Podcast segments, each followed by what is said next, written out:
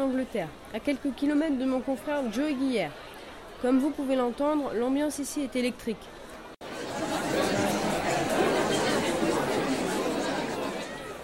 Il faut dire que de nombreux propriétaires de mines sont présents et vont tenter de faire pression sur le Parlement. En effet, c'est aujourd'hui que l'on soumet au vote le Mines Act, qui, s'il était approuvé, interdirait le travail sous terre aux femmes et aux enfants de moins de 10 ans. Cela représenterait un important manque à gagner pour les propriétaires miniers étant donné que cette main-d'œuvre est peu coûteuse. Son retrait des mines pourrait donc entraîner une augmentation du prix du charbon, ce qui ne serait pas une bonne nouvelle pour l'industrie anglaise. Les exploitants ne sont pas les seuls à grincer des dents. En effet, des associations de mineurs ont protesté contre cette loi qui, selon elles, priverait les travailleurs de leurs revenus et les plongerait dans la misère.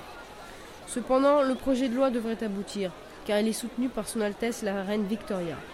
Elle avait elle-même demandé à Lord Ashley un rapport sur les conditions de travail dans les mines anglaises, suite à un, drame survenu à Skilston en 1838, qui avait coûté la vie à 26 enfants.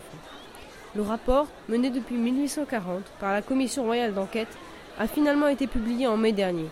Sa publication a mis en évidence les conditions de travail déplorables des mineurs et le non-respect de la morale, les femmes et les jeunes filles devant travailler en pantalon en présence d'hommes.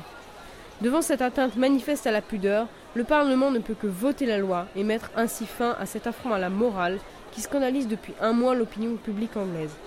Mais beaucoup attendent de cette loi que celle-ci soit un premier pas vers une meilleure réglementation du travail, et certains ne voient en cette loi de 1842 que le début du progrès social.